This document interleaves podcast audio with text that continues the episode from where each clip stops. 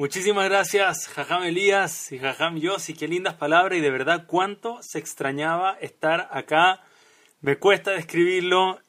O sea, hemos estado en contacto, simplemente no se lograron cuadrar, coordinar las cosas hasta ahora y yo le decía acá a Jajam Elías, ya tengo unas ganas de estar de vuelta en Kamsum Letová y es un honor tan grande estar nuevamente acá. Y que es de escuchar que además estoy justo cuando se está concretando un año completo desde que existe esta línea de Gamzum Letová, donde todas las noches cientos y cientos de Yehudim alrededor de Latinoamérica están estudiando Torah, están aprendiendo Torah. Es un tremendo zehut. Como siempre, estar acá. Gracias por la invitación. Si le digo, Jamelías, a ver, el pesaje en México estuvo increíble.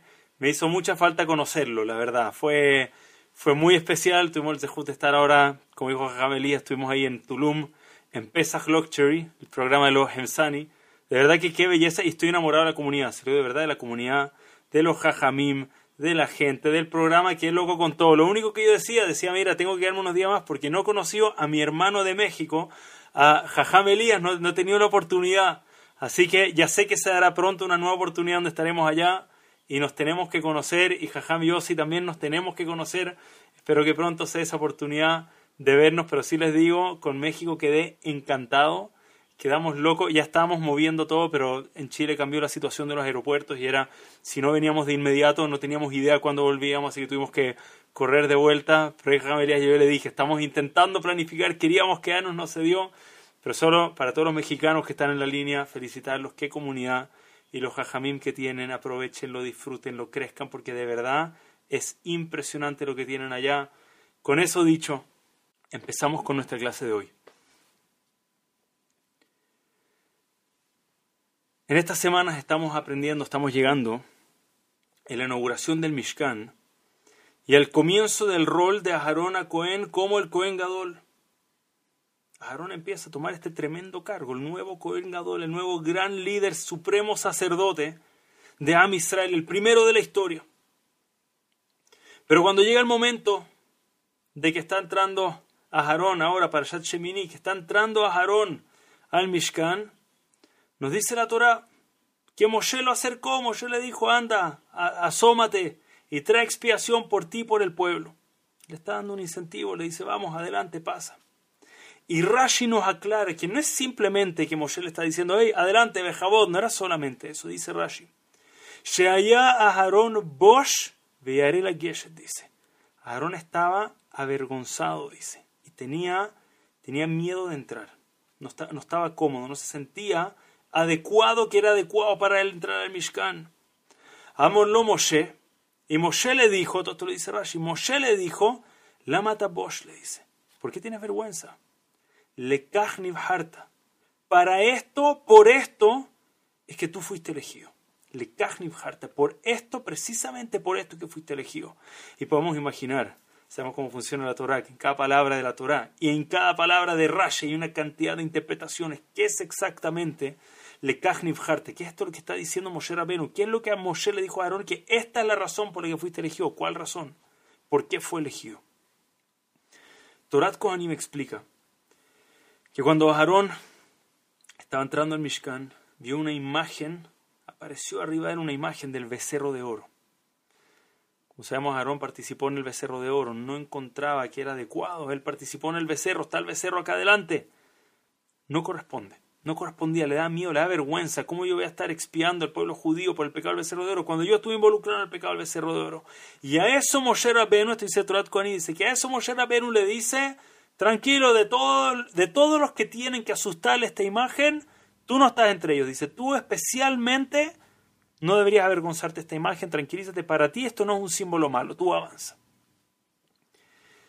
Y la verdad es que trae esta idea Rafrand Dice, ¿cómo que tú no deberías avergonzarte? Al contrario, eso es justo lo que sí debería avergonzarse a Aarón.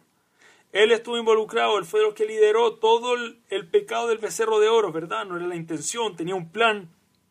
Pero al final, el que lideró todo esto fue Aarón. ¿Cómo entonces él no debía avergonzarse? Era evidente que debía avergonzarse.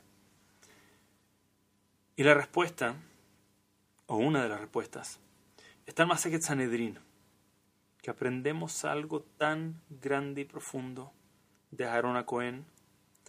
Ojalá podamos aplicar, aunque sea una parte de esto en nuestras vidas.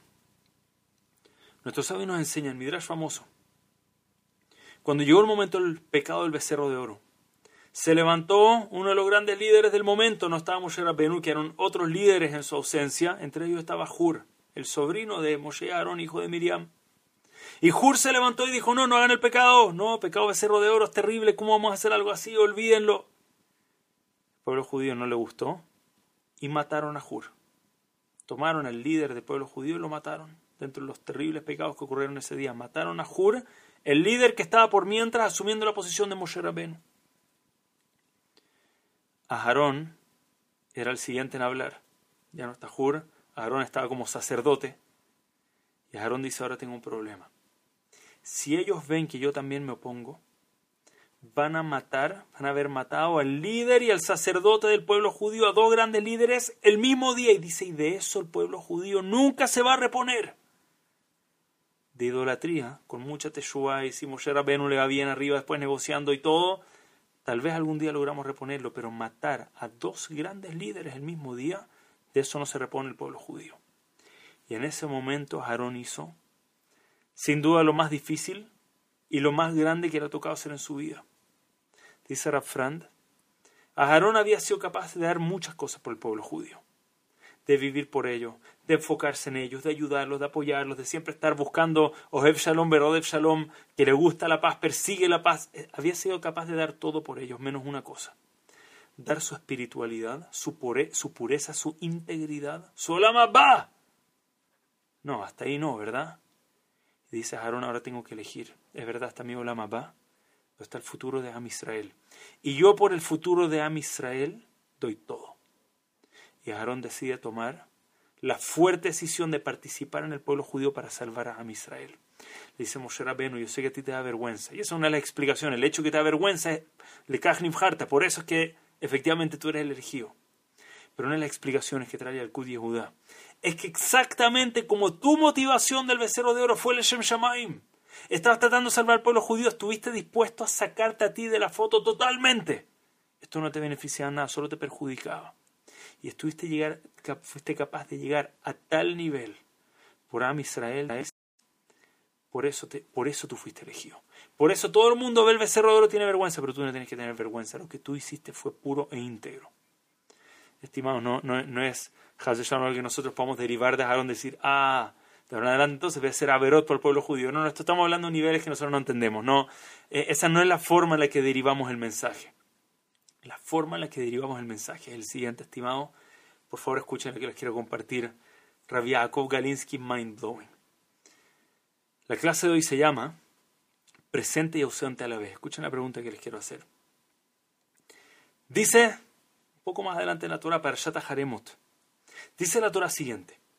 Cuando el Cohen Gadol entraba al Kodesh HaKodashim, Cohen Gadol tenía que entrar al Kodesh HaKodashim a hacer los servicios, a, pedir. Yom Kippur, día más sagrado del año, la persona más sagrada del mundo, en el día más sagrado del año, en el lugar más sagrado del mundo entero. Entraba al Kodesh Kodashim y tenía un par de instantes solamente para pedir lo que más necesitaba el pueblo judío. Dice la Torá, para Haremot, Adam lo el Moed. No podía haber ni una persona en el, en el Moed adentro del Mishkan. Cuando entraba a hacer capará, a pedir por capará, a pedir expiación dentro del Kodesh HaKodashim hasta el momento en el que salga. Y Rabbi Galinsky, de, nuevo, es sutil el lashon, pero dice, qué raro que está dicho esto. La Torah nos está diciendo, cuando entre el Kohen Gadol al Kodesh HaKodashim, nadie puede estar en el Kodesh HaKodashim. ¿Cómo que nadie puede estar en el Kodesh HaKodashim? El Kohen Gadol tiene que estar en el Kodesh HaKodashim. ¿Qué debió haber dicho? Debió haber dicho, cuando entra el Cohen Gadol, solo el Cohen debía estar adentro y nadie más. Pero eso no es lo que dice la Torah. La Torah dice, cuando entra el Cohen Gadol, no debe haber nadie en el Kodesh HaKodashim. ¿Cómo no va a haber nadie? El Cohen Gadol tiene que estar adentro. ¿Se entiende la pregunta? ¿Sí? ¿Se entiende la pregunta? Le voy a hacer una pregunta, ya que veo que el público me está participando. Les quiero hacer una pregunta. Quiero hacer un ejercicio. Quiero que piensen al azar en una persona random, tal vez algún amigo no muy cercano, no quiero que sea un familiar, piensa en alguna persona random, ni amigo ni enemigo, alguien piensa en alguien en su mente al azar, ¿Sí? ¿Tienen alguien pensado? ¿Tienen algo, alguien pensado? Ok. Quiero que me digan, esa persona que tienen en su mente. De nuevo, no es un gran amigo, no es un gran enemigo. Quiero pregunta honesta. Que levante la mano el que realmente su corazón le desea lo mejor a esa persona. ¿Quién le desea lo mejor a esa persona? Wow, todas las manos arriba, puro tzadikim, Hazak Baruch, ahí está. Leti Carlos tuvo el Zehut, vinieron especialmente a Turum, tuvimos el Zehut de conocernos. Muchos saludos por allá, por favor. Zehut verlo. Todos manos arriba, los que no están en pantalla también mandaron a levantar la mano. Excelente participación máxima al público. Todos le desean lo mejor. Y les quiero decir algo. Yo también le... Ahí se está llenando de manos. Excelente. Muy buena participación del público. Yo también levanté la mano. Porque creo que mi primer instinto es pensar que sí, que yo también le desearía lo mejor. Pero voy a tratar de cambiar un pequeño factor. Y la verdad es que a pesar de que estoy agregando un factor, la pregunta es la misma. ¿Qué significa desearle lo mejor a alguien? O sea, acá va, la pregunta, sorry si me toca cambiarla un poquito, distorsionarla, pero es la misma pregunta. No voy a pedir participación de público porque creo que es inapropiado para esta, porque yo creo que esta pregunta se pone más difícil. ¿Le deseo a esa persona incluso mejor que a mí? Está difícil, ¿verdad? Quiero que tenga mejor parnasá que yo, que se vea mejor que yo, mejor, mejor look, que tenga más éxito, que la gente lo quiera más que a mí. Le deseo mejor que... Porque lo mejor, lo mejor es lo mejor, ¿verdad? Que la persona tenga lo mejor de verdad o mira, por favor no exageren, ¿verdad? No, que le vaya bien, ¿verdad? Lo mejor significa ojalá que Besat Hashem tenga un salario, no, no como el de uno, ¿verdad? Pero no, no necesita el mío tampoco. Que tenga cercano el mío, que la gente lo quiera de nuevo, no que hablen de él mejor que de mí, pero que hablen bien, Besat. ¿A qué nivel le deseo realmente lo mejor a la persona? ¿Mejor que a mí? Cuando uno reza por una persona que está pasando difícil de Parnasá, Hashem manda una mejor Parnasá, ¿qué pienso? Lo normal que pensamos es que tenga, te llama algo estable. Pienso, Hashem, que sea multimillonario. No sé, mira, Hashem hasta mi parámetro, ¿verdad? tampoco hay que darle tanto, ¿verdad? No es necesario, no lo necesita. Ahí nos empezamos a poner, es difícil. Mejor que a uno. Ahí hay un, un conflicto de interés un poco grande. Entonces, estimados, escuchen muy profundo lo que nos dice la Torah, eh, cómo nos cambia la perspectiva. Entraba el Cohen Gadol al Kodesh HaKodashim. Pero digamos que este era un Cohen Gadol muy popular. La gente lo quería mucho. La gente realmente, él era el querido, el número uno, el más querido de todos. Y llegaba el momento de pedir por el pueblo judío y le aparecía a su amigo, el mismo que se nos apareció a nosotros en la mente, se le aparecía en la mente, oh, hay que tenerlo en mente, cuando pida éxito lo tengo que tener en mente a él. Si yo estoy en la foto, ¿a qué nivel realmente pido por él? Quiero que sea popular, pero ayer me acuerdo que yo soy el Cohen es importante ser el número uno, así que ponlo número dos o número tres, tampoco me compita, ¿verdad? Número cuatro o cinco va a estar perfecto. Imagínense el Cohen tal vez era un Cohen inversionista, ¿verdad? Había comprado, digamos así no funciona economía, pero digamos oro y plata son contradictorios, sube oro, baja plata, no funciona así, no me usen para consejo de, inversiones en lo absoluto. Pero digamos así, el Cohen tenía invertido oro, ¿verdad? Está entrando, invirtió el oro, Ribonosh el Olam, por favor mándale a todos que les vaya bien, pero ojo, este invirtió plata, a él, a él después veamos cómo le arreglamos la parnasá, ¿verdad? Porque si no me afecta a mí. Cuando el Cohen entraba, si tenía el más mínimo conflicto de interés. ¿Qué pasa si su competencia? Iba a pedir por su competencia también, que mi competencia tenga éxito, pero eso me va a mi negocio. Tal vez el rival del Cohen Gadol. Dice la Torah, Ovejol Adam lo lleva el Moed. No puede haber ni una persona en el el Moed, el Cohen que entraba a pedir. No podía estar ahí adentro. Su cuerpo estaba adentro, pero él, su interés propio, lo que el conflicto de interés, el que le desea a mi amigo lo mejor, pero no mejor que a. Eso no podía existir. El Cohen tenía que del fondo del corazón pedir lo mejor para todo a Israel, sin importar lo que eso implicaba para él, su competencia, su negocio. No había un conflicto de interés. Él no podía estar adentro. Si tenía un rival, le tenía que desear lo mejor al rival, porque él no se encontraba adentro, estimados. Esto era la esencia de Aarón Jacoén. Cuando queremos entender la definición de algo, en algún lugar en la Torá, la regla es vamos al comienzo. Al primer punto en el que apareció esto en la Torá, cuando queremos saber lo que es una verajá, vamos a la primera verajá de la Torá, en Parashat Bereshit. Siempre que queremos entender algo, vamos al origen. Entonces, cuando queremos entender quién era Aarón, tenemos que ir a Parashat Shemot. Así funciona. La primera vez donde apareció Aarón, Moshe Rabenu dice, cuando estudiamos Rashi, los Midrashim, Moshe Rabenu dice, Hashem, yo no puedo ser el líder del pueblo judío. ¿Cómo se va a sentir Aarón, que es el líder ahora? Le voy a quitar su puesto. Yo soy hermano menor. Dice, no le puedo hacer ese daño a Aarón. Y Hashem le responde, primera vez que menciona, jaló a Aarón a Jija a Leví, apenas la primera vez que aparece. ¿Acaso no está tu hermano Aarón? Jinehu Yosel y Krateja. Y aquí que está saliendo a recibirte. Verá ajá, besamach belibo. Y cuando te vea, se va a alegrar de corazón, de verdad en su corazón. La esencia de Aarón, ¿cómo se va a alegrar? está a punto de perder el liderazgo, está a punto de perder la posición número uno, está a punto, porque la esencia de Aarón es que él no estaba en la foto. Es que él era capaz de desearle tanto el bien al otro, estar tan enfocado en el bienestar de la otra persona, que ahora él mismo es como que no estaba. Se alegraba de Moshe Rabbeinu, se alegraba del éxito del otro. ¿Qué va a pasar conmigo? Hashem se va a preocupar de mí. Aarón era capaz de sacarse totalmente para el becerro de oro y eso es lo que le dice Moshe Rabenu. Por eso tú fuiste elegido. Tú tienes esa capacidad de llegar a tal punto por el otro. Dejando tus propios intereses totalmente enfocados en los demás. Tú eres el apropiado para ser Cohen Estimados, estamos hablando de niveles extremos, ¿verdad? Niveles tan elevados. Pero al nivel que podamos aplicarlo, ¿no sería increíble tratar de pensar cómo podemos un poquito más quitarnos de la foto? un poquito en algún nivel, alejarnos un poco más de la foto y tratar de enfocarnos un poco en los demás. Es lo contrario de lo que hacemos. Normalmente nosotros somos la foto gigantesca y un poquito de puntitos alrededor del resto del mundo. Un poquito achicar nuestra foto y agrandar la de los demás. ¿Qué, ¿Cuántos méritos eso nos podría traer?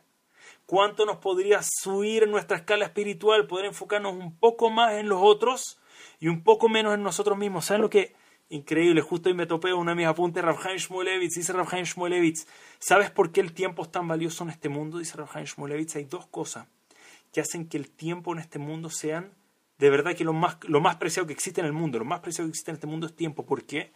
Dice número uno, la capacidad de cumplir mitzvot. Número uno, cada segundo que yo estoy acá y puedo hacer una mitzvah, puedo hablar algo bueno, puedo hacer un, estudiar Torah, hacer tefila, hacer gesed, cada segundo que estoy acá vale oro. Allá arriba no tengo idea lo que vale cada una de esas mitzvot. Y acá abajo también lo que vale. Entonces no tenemos idea lo que eso es en la balanza. Por eso cada segundo es tan preciado. Razón número dos dice Rabhaim Shmolevitz. ¿Sabes por qué cada momento en este mundo es tan preciado? Porque cada momento tenemos la capacidad de poner nuestro interés de lado. Esto dice Rabhaim Shmolevitz. Nuestro interés de lado y poner sobre nuestro interés el interés de nuestro prójimo. Preocuparnos por nuestro prójimo sobre nosotros. Eso no es algo que existe en Olamabá. Uno llega a Olamabá, zeo, that's it. No puedo ahora priorizar al otro. Y dice, cuando estamos en este mundo, cuando estamos en este mundo, es verdad, físicamente, si yo tengo dos slices de pizza, dos pedazos de pizza y le comparto uno a mi prójimo, es verdad, físicamente yo tengo uno menos, pero espiritualmente saqué mi trozo para compartirle al otro un trozo. Saqué parte de mi salario para ayudar a alguien que lo necesita espiritualmente hablando, eso nos levanta a un nivel que no lo podemos entender, no lo podemos imaginar. Eso es lo que nos abre las puertas a grandeza. Eso nos abre las puertas a Verajal y Kajni Bajarta. Por eso fuiste elegido. Por tu capacidad de ponerte a ti de lado y estar enfocado en el bien del otro, en el bien de verdad de corazón, sacándote la foto. Aarón entraba al Kodesh Kodashim y como dice el título, estaba presente pero también estaba ausente. Su cuerpo estaba ahí, pero su interés eso no estaba presente. Y les quiero compartir un más una pequeña historia. Wow, hablé mucho y no he contado ni una historia. Ustedes saben que yo eh, me, cuesta aguantarla. Entonces vamos, acaba la primera de la noche, pero les quiero compartir un más demasiado, demasiado bonito. Por favor, escuchen esto. Hace unos, unos años atrás, en, en Eretz Israel, un señor tenía, tenía su tienda. Tenía una, una tienda que se terminó transformando en un monstruo en Israel, gracias a Dios, una cadena muy importante. Sin entrar en los detalles de qué es exactamente, cuál es exactamente, una cadena muy grande. Y había una joven que tenía, hace tiempo estaba tratando de luchar para llegar a un buen trabajo, tenía un buen currículum, era una persona muy inteligente, era una persona muy capaz, muy esforzada y estaba buscando la oportunidad de tener un buen trabajo que le iba a, a pavimentar su carrera hacia adelante. Y después de muchas entrevistas logró conseguir en esta gran cadena eh, en Israel, se había abierto un cupo, una posición que se había hecho disponible, gerencial muy alta. Una, una posición realmente alta. Si esta niña podía conseguirlo, para ella era un sueño gigantesco. Y empezó a pasar, tenía que pasar una serie de entrevistas. No, era, no eran los trabajos donde uno va a te entrevistar una vez y entra, la mayoría de los trabajos son así. Esto era de lo que necesitas tres, cuatro, cinco entrevistas y todavía te pueden decir que no. Y llegó a la entrevista.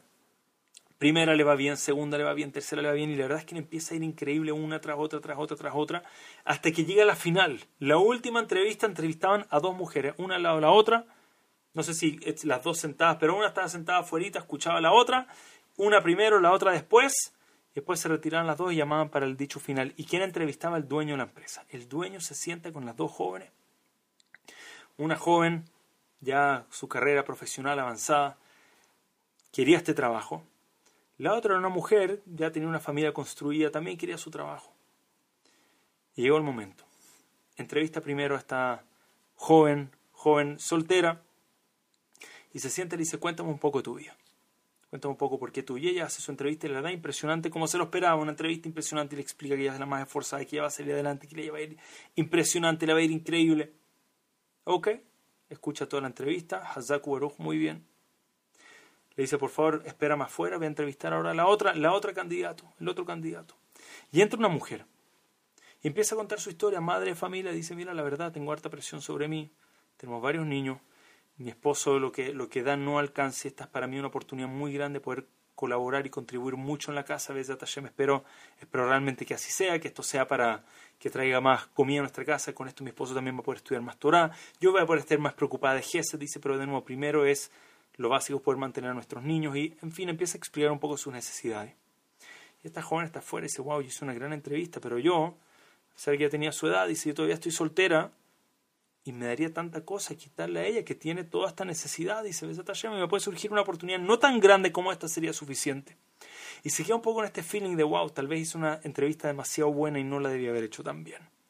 Y en resumen, pasó poco tiempo y le llegó un llamado telefónico a esta joven, soltera, del dueño de la empresa. Y le dice, quería contar que we decided to go for you. Tú eres la indicada, te vamos a dar el trabajo a ti, lo decidimos. Y ella escucha esto, dice, mira, la verdad, muchas gracias, pero lo pensé mucho. ¿Por qué no le diste el trabajo a la otra? Le dice, no, no sé, mira, mucho, familia, etcétera, cuánto va a poder priorizar. Le dice, la verdad es que las dos eran muy buenas candidatas, pero sentimos que tú eras la más indicada para el puesto. Dice, de verdad que muchas gracias, pero yo cambié de opinión, le dice. Cambié de opinión, no lo, no quiero el trabajo, por favor, dáselo a ella, yo voy a buscar otro trabajo. Es como cambió de opinión. Llegaste a lo más arriba no existe arriba de esto, ¿cómo vas a cambiar de opinión? No existe cambiar de opinión en una posición como esta. Obvio que quiere la posición. Y le dice, no, e, efectivamente la que hoy le explicó, esta es una familia que no necesita más que yo, dice. No, no puedo yo quedarme con el trabajo viendo una familia necesitada. Si yo puedo conseguir cualquier otro trabajo, no necesito que sea esto, estoy seguro que yo me voy a mandar verajá, gracias de todas maneras. Rechazó el trabajo. Yo, yo no sé si conozco una persona así, a ese nivel de selfless, de no estar enfocado en uno, estar a ese nivel preocupado del otro su carrera entera. Pero de nuevo, ahí es donde se abren las puertas, allá arriba. Por favor, escuchen esto. Dos semanas después, una mujer llama a esta joven. Aló, ¿con quién hablo? Dice, hola, tú no me conoces, le dice. Pero yo he escuchado mucho de ti, le dice. Yo soy la esposa del dueño de la empresa a la que tú acabas de rechazar. Dice, hola, me parece un poco extraño el llamado, un poco stalker, pero eh, perdón si están enojados por haber rechazado algo que haya pasado, algo en lo que pueda ayudar. Dice, no, no, no, no, nada que disculparte. Dice, por el contrario, mi marido no ha parado de hablar de ti, dice. Que en su vida conoció a alguien así. En su vida conoció a alguien tan capaz, a ese nivel, tan selfless, tan capaz de estar enfocado en el otro. Poner el otro sobre uno mismo. Nunca conocí a alguien así en la vida. No ha parado de hablar de ti. Y te quiero decir algo, le dice. Nuestro hijo no lo hemos logrado casar porque mi marido no se aguanta ni uno, dice. Todos, este tiene no sé qué cosa, este me molestó lo otro, este me da un mal feeling. todas las niñas del mundo le dan un mal feeling, dice. Y de repente me puse a pensar, está encantada contigo, está loco mi marido por ti. Tal vez tú sí sería aprobado, le dice, sí, yo sé que es creepy que te llame la madre, pero quería saber si estarías dispuesta a salir con mi hijo efectivamente un poco tal vez invasiva la proposición, pero salieron, se comprometieron y se casaron. Ahí salió el shidduch. Y a veces una pregunta, ¿creen que consiguió la posición de trabajo que estaba buscando o no? si era dentro del management, ahora estaba ahí con los dueños tomando las decisiones, ¿creen que el trabajo le llegó, le llegó toda la braja de su vida? Una persona a ese nivel, una persona que está en el otro, Hashem te dice, le harta, tú eres así. A este nivel vives pensando en los demás. a ti yo te elijo para las cosas más grandes. Digamos ese Zehut, que pensemos, Hashem, queremos ser elegidos. Pero es difícil. No es fácil, entendemos que es difícil. Hay, hay un ejemplo genial, un ejemplo genial que trae si no me equivoco lo escuché, lo leí de Rav Galinsky me parece. Un ejemplo genial que dice cuál es la diferencia entre un vidrio y un espejo, dice. La persona está viendo el vidrio y puede ver el mundo entero hacia afuera, ¿verdad? Puede ver todo, puede estar tan pendiente. Dice, pero pones un poquito de plata entre medio, ¿verdad? Un poquito de material, algo pequeño, una pequeña capa material. Y a quien ves ahora dice, no es nada, él solamente te ves a ti, dice. De repente por las cosas más mínimas, un poquito de honor acá, un poquito parnasá acá, un poquito. Ponemos esta capa, dice, transforma nuestra ventana, Dios no lo quiera en un espejo. En vez de ver hacia el mundo entero todo lo que podemos hacer, todo lo que podemos ayudar, por, de, de nuevo, de verdad que por detalles pequeños, no, enfocado en uno enfocado en uno mismo. No, porque quiero que a mí mencionen a mí y solo a mí, que no lo mencionen al otro. De, verdad, cosa que no tiene ni un valor. Dice una pequeña capita de plata que no tiene ni un valor o de cobre. Que... Dice la persona para de ver el mundo y empieza a verse a uno solo. Somos capaces de sacar esa capa, transformar nuestro espejo en ventana, de estar viendo a los demás, enfocándonos en los demás. No tenemos idea la escala espiritual en la que subimos y las puertas que se nos abren arriba y abajo. No tenemos idea. Les quiero tener un ejemplo más. Les quiero tener un, ejemplo más. El Beta Levi, su hijo, Rabhaim Brisk, Rabhaim Soloveitchik, estaba en el colegio. Están teniendo un problema, un serio problema, que de nuevo no sé cuántos fueron capaces de percibirlo, pero cuando estamos hablando de grandes, grandes tzadikim, los Soloveitchik fueron capaces de percibirlo.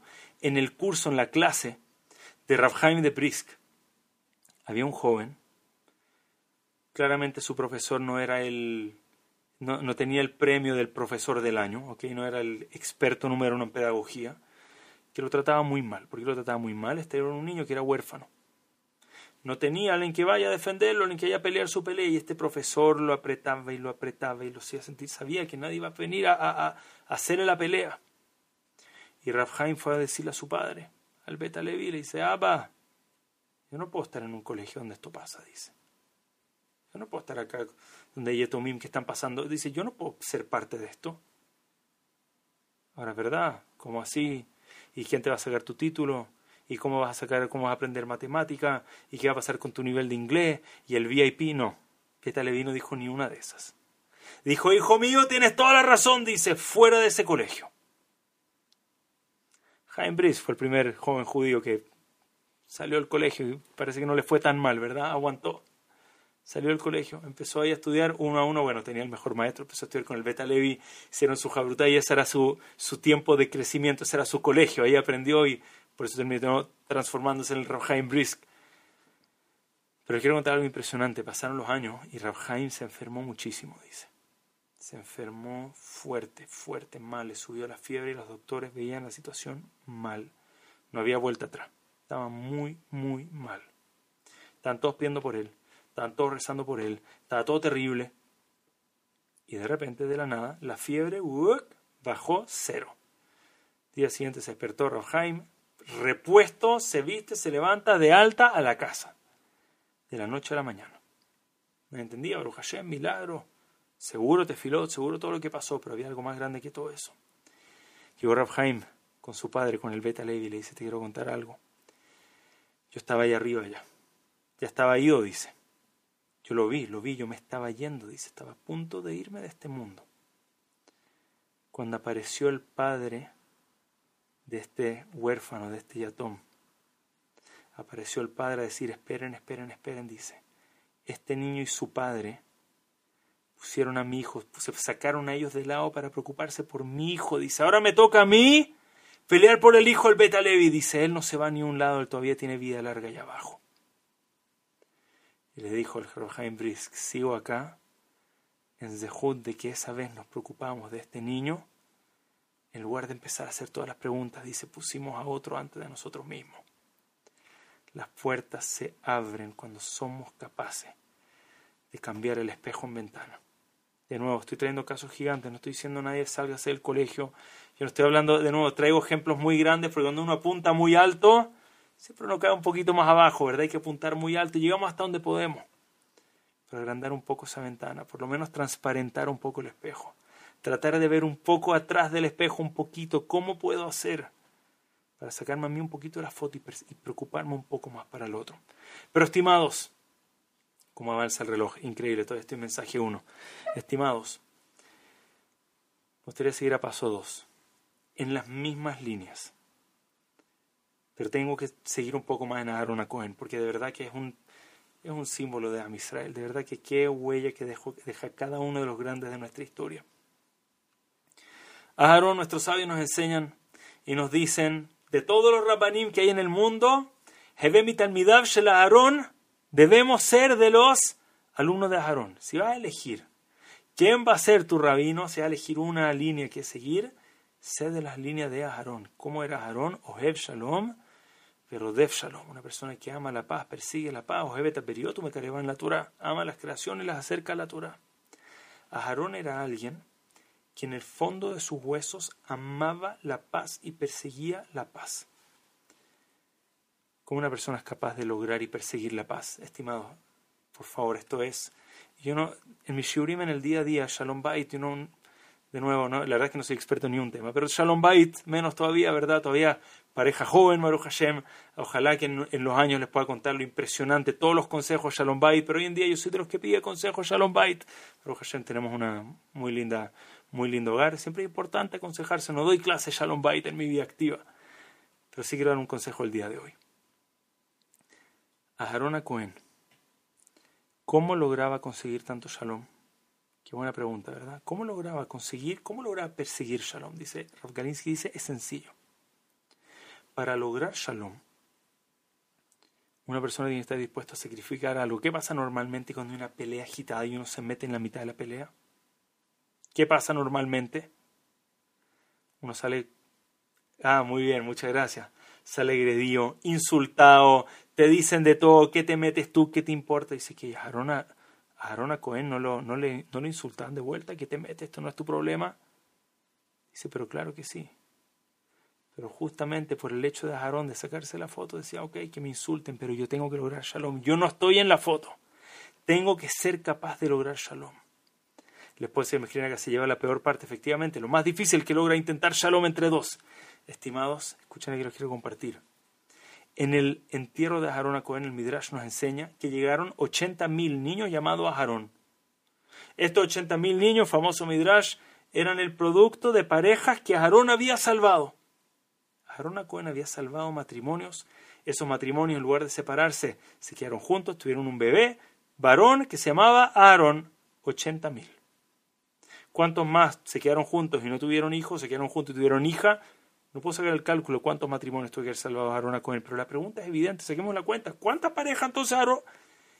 ¿Cuántos años tuvo Aarón para hacerse? Un par de años. Poquitos años. Para salvar 80 mil parejas. lo que yo entendería es que Aarón Cohen no hacía nada más que estar todo el día involucrado en pareja. ¿Cómo logra salvar 80 mil? Más, 100 mil, no sé, 160 mil parejas. ¿Cómo logra salvar tantas parejas? Buena pregunta, ¿verdad? Que iba una por una, 80 mil parejas al pueblo judío. ¿Cuándo? Y dice Raúl Galinsky, eso no es lo que pasaba, dice. Cuando la gente veía cómo Aarón Cohen se acercaba y se metía en una pelea para arreglarla. Y a él le decían de todo y él cedía. Está bien, a mí, a mí me puedes decir lo que quieras, pero no se lo digas a él. Está bien, a mí háblame feo, pero no le hables feo a él. Vean a qué nivel él se sacaba la foto, dice, las parejas entendían cómo arreglar su shalom bait. Tengo que parar de enfocarme tanto en mí, empezar a pensar un poco más en mi pareja. Mira cómo Aaron Cohen cede en todo. Yo también tengo que ceder. Si la gente no es que Aarón salvó los matrimonios porque le habló uno por uno, porque era físicamente imposible. Era que solo viendo a Aarón la gente entendía, mira la capacidad de dejar de dejarse a uno mismo de lado, de estar ausente en tu presencia. Las parejas seguían el ejemplo y se salvaban las parejas. esencial en Shalom Bait. Sacarse a uno un poquito más de la foto. No ser el centro de la foto, poner un poquito, darle un poquito de transparencia al espejo. Y de repente el mundo empieza a cambiar. El mundo entero cambia totalmente, se da vuelta. Hay un ejemplo. Uno de mis ejemplos favoritos, pero es tan importante traerlo, la Gemara, el Masejet Julín. La verdad es que trae una Gemara que es tan difícil de entender porque parece una historia de niños. Esa es la verdad, parece una historia de niños. Por favor, escuchen, una Gemara. ¿Ok? Nuestro, nuestro Santa Gemara, nuestro Sagrado Talmud. Escuchen lo que les voy a contar. La Gemara habla sobre un mosquito, un bacá. El mosquito dice, empiezan a hablar los sabios cuánto vive, dice básicamente no alcanza a vivir un día completo. Eso habla de este bacá, este mosquito. Dice acá Rab que no alcanza a vivir un día completo. Y dice, ¿cómo puede ser? Pregunta la Gemara. Si conocemos la famosa historia del mosquito. Parece una historia de niños, pero por favor escúchate una Gemara. ¿Cuál es la famosa historia del mosquito que empiezan a contar acá? ¿Cómo puede ser que vive un día si conocemos la famosa historia del mosquito? ¿Cuál es la historia del mosquito? Dice la Gemara. Había una vez, papá mosquito estaba caminando buscando comida y de repente vio que hay un señor bañándose en un lago, sale del lago y papá mosquito ve a la persona y dice, oh, ahí está mi cena. Se acercó, le pica ahí, le saca un poquito de sangre, comió espectacular, dice, listo, con eso me puedo volver a mi casa. ¿Ok? Llega papá mosquito a la casa y ahí está mamá mosquita la recibe la esposa y ve al mosquito y ve que tiene ahí un poquito todavía, le, no, se lavó bien la boca después, le queda un poquito de sangre. Y le dice, espera, espera, espera, espera. Antes de entrar a la casa, le dice, ¿qué? ¿Acaso ya comiste sin mí? Dice. ¿Acaso comiste y no, me, no pensaste en mí, no me compartiste, no me trajiste, no me invitaste? Dice. ¿Quieres comer solo? Ándate a vivir solo también, le dice. Y dice, lo echó de la casa. Lo echó. En resumen, Dice la Gemara, el mosquito se fue siete años afuera de la casa, exiliado de la casa, hasta que volvió después de siete años para reconciliarse y vivieron felices. Dice la Gemara, si este mosquito dice que vivió siete años, siete años estuvo exiliado, es decir, que vivía mínimo siete años, tal vez mucho más. ¿Cómo puede ser que, que ni siquiera dura un día? ¿Entienden la pregunta la Gemara o no? ¿Cómo es el que Rab dice que no vive ni siquiera un día, sin una historia clara que vivió siete años? Responde la Gemara, dice, es distinto. La Gemara te estaba hablando en los años del mosquito, en términos del mosquito. Es decir, si el mosquito vive un día, un día son 120 años, es decir, que el mosquito se fue por dos horas, dos horas para el mosquito, alrededor de siete años. Estaba hablando en tiempo mosquito, el tiempo relativo, ¿verdad? Este era tiempo mosquito, era otro tiempo. Uno termina esta Gemara y dice, güey, ¿qué, qué? está pasando, ¿verdad? ¿Por qué la Gemara me está trayendo la historia de un mosquito? ¿Qué importa? Vive un día, vive más que la historia del mosquito y la mosquita. ¿Qué está pasando acá? Y la lección es tan fuerte. La Torah en todo, estimados, lección de vida. En todo en la Torah. Un pasuk, una Gemara, un midrash, una línea, una palabra, todo viene a enseñarnos para nuestra vida. No hay ni uno, no hay nada que esté de más. La Torah nos quiere dar una enseñanza uno ve al mosquito y la mosquita, dice, estimado, tienes un día de vida. Tu vida es tan corta, ni siquiera un día, no un día, ni siquiera un día, dice la Gemara. Es tan corta. Y vuelve el mosquito con un poquito de sangre y la mosquita lo saca. Dice, no me va a pelear largo, me va a pelear una horita con él. Y uno es de afuera y dice, ¿te a pelear una horita por eso? Vale la pena una hora, dice, tienes un día, te vas a pelear una hora para una tontera tan grande, dice, olvídate. Olvídalo ya, déjalo pasar. Tu día dura un día. Tu vida entera es un día. Let it go. Mina en capará, comió sin ti, dile por favor no lo hagas de nuevo. Ni siquiera si se alcanzan a comer de nuevo. ¿Qué te importa? Dale, adelante. Let's move on. Dice, ¿cómo te quedas pegado dos horas, tres horas si tienes un día de vida? Para enseñarnos cómo se ve el ser humano desde arriba. Tenemos 120 años. Suena largo, pero pero el tiempo vuela, la vida vuela. Y de repente, ¿por qué cosas tan pequeñas? Paramos a pelearnos un día, un año, dos años, aunque sea unas horas. Cuán rápido pasa la vida, de repente por las tonteras que dejamos pasar. Sea con amigos, sea con familia, los alenos, sea los alenos en la pareja, dos días peleados, cinco días peleados. Y arriba nos ven, dicen, déjalo de lado, tu vida, el reloj está pasando, está volando, tienes solamente 120 años. Por eso te vas a pelear, por eso te vas a amargar. Por... ¿Cómo puede ser? Dice, déjalo de lado. Las parejas veían a Aarón a Cohen y entendían.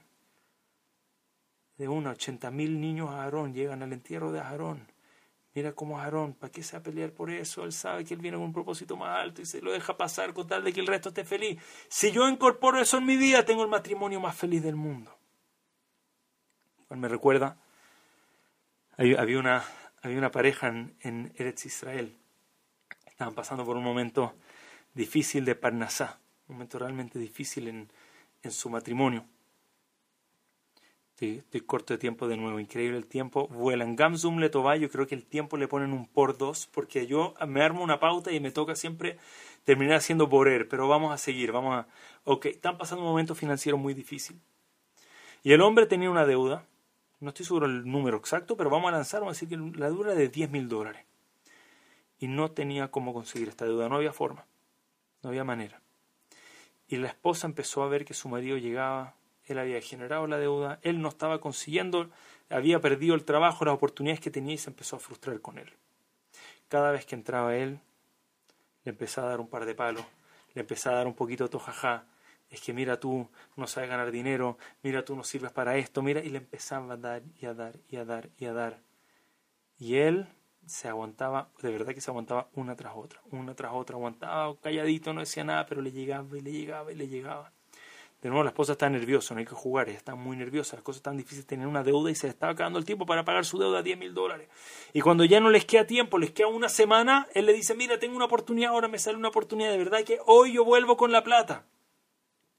Y el día de esa oportunidad vuelve nuevamente con las manos vacías y la esposa ese día, delante de los niños, delante de todo, le dice, de verdad que inútil, eres era un fracaso, le dice, ¿cómo puede ser? Qué vergüenza. Y le empieza a dar y a dar y a dar. El hombre está, pero los golpes que le están llegando, pero él a pesar de todo eso se aguanta y se queda callado y no responde nada. Se queda en un silencio, algo de verdad que no sé de qué estaba vacunado exactamente, pero guardó un silencio absoluto. Y le dijo, tiene razón, perdón. Dice, mañana voy a salir a pedir dinero. Ya no quedaba de otra. Voy a salir a pedirse de acá. Dice, si no perdemos la casa, voy a salir a pedirse de acá.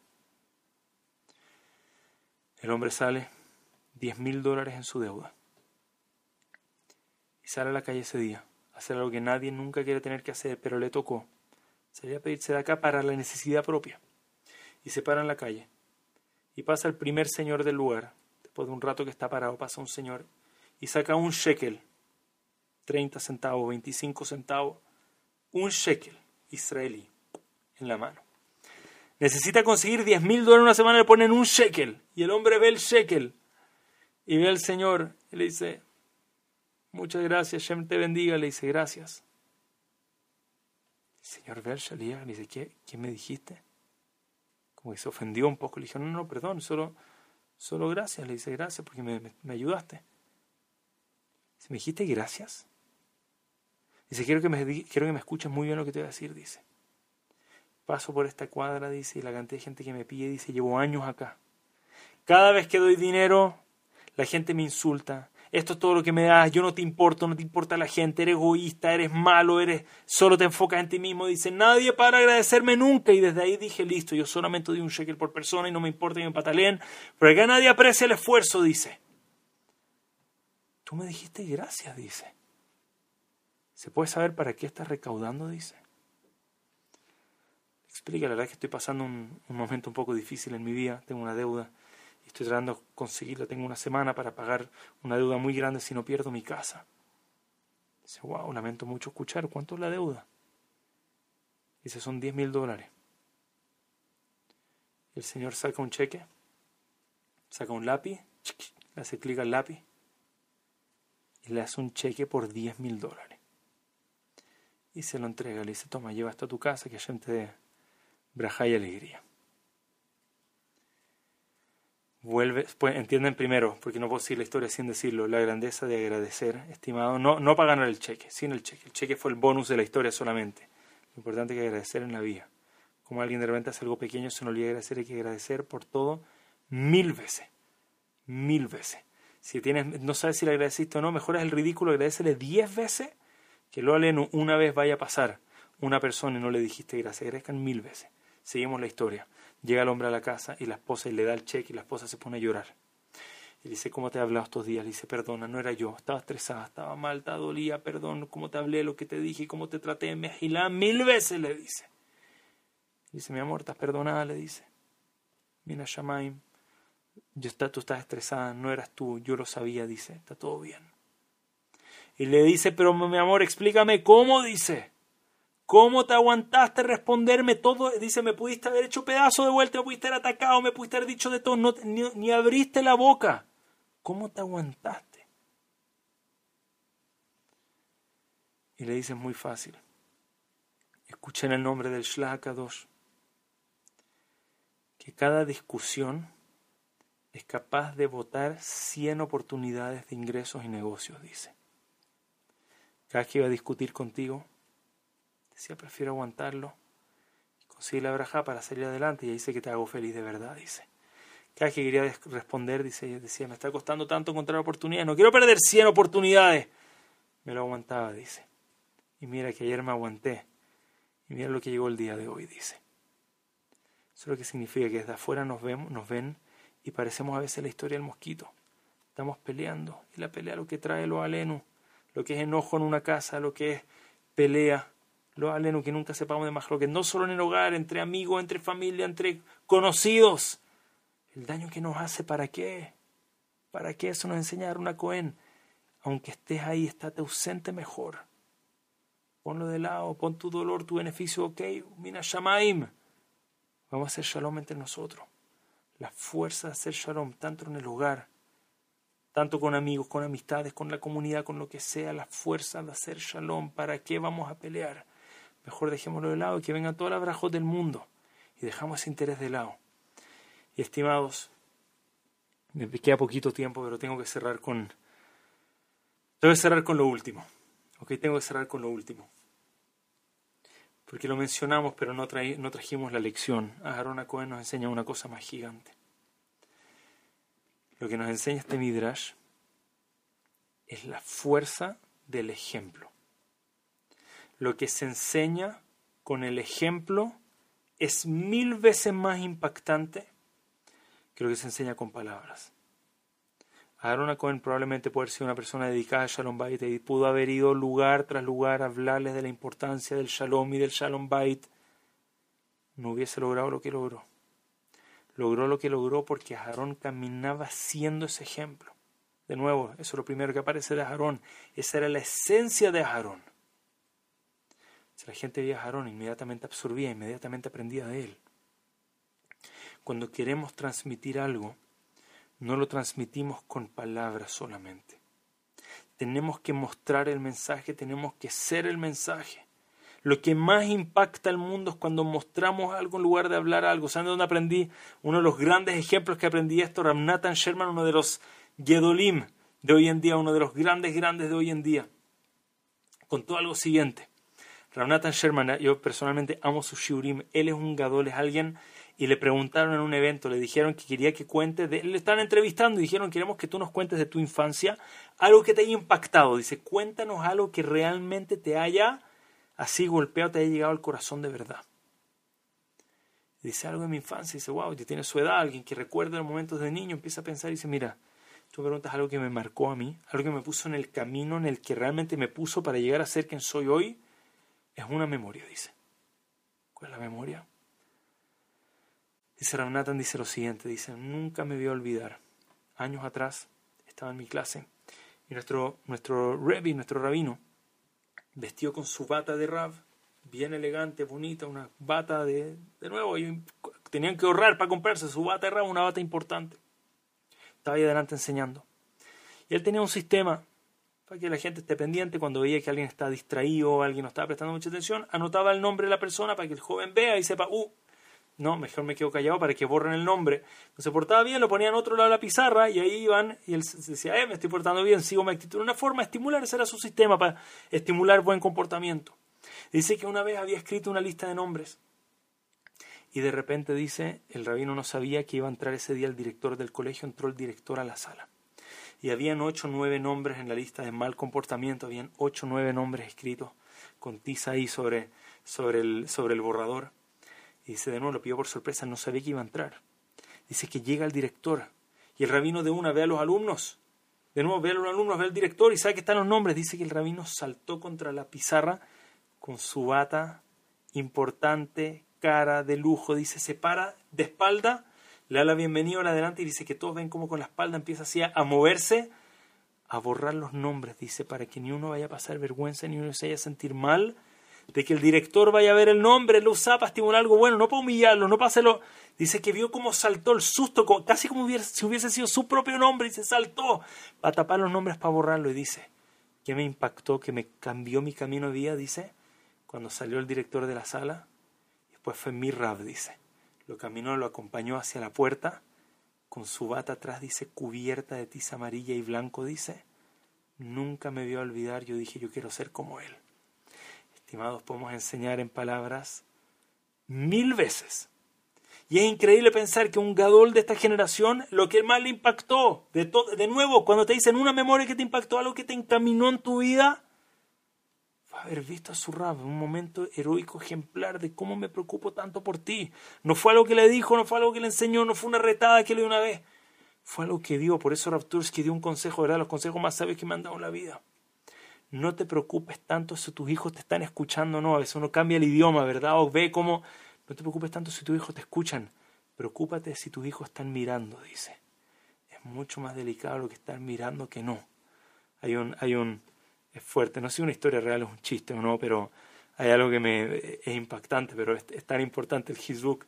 Dicen que había una, una pareja, estaban trabajando, tenían su negocio, y dice que atrás del negocio tenían a, su bebé en una salita atrás y tenían a alguien que lo ayudaba, una mujer no judía, lo ayudaba a cuidar el bebé.